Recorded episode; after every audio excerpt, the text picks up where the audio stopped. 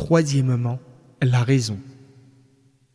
À cette fin de la protéger, l'islam renferme l'interdiction de tout ce qui peut altérer la raison et la faculté de discernement, car celle-ci compte parmi les plus grands bienfaits qu'Allah nous a accordés.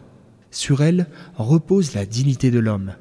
Par elle, celui-ci se distingue et d'elle dépendent le jugement et la demande des comptes en ce monde et dans l'au-delà. Voilà pourquoi Allah a interdit les boissons enivrantes et toutes les sortes de stupéfiants, les qualifiant de abomination, œuvre du diable. Il a dit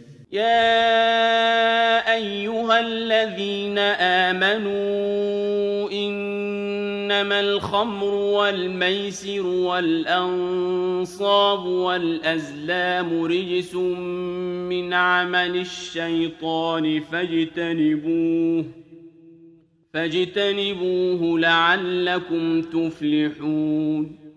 Ô vous qui avez cru, sachez que le vin, le jeu de hasard, les bétiles et les flèches divinatoires ne sont qu'une abomination d'entre les œuvres du diable.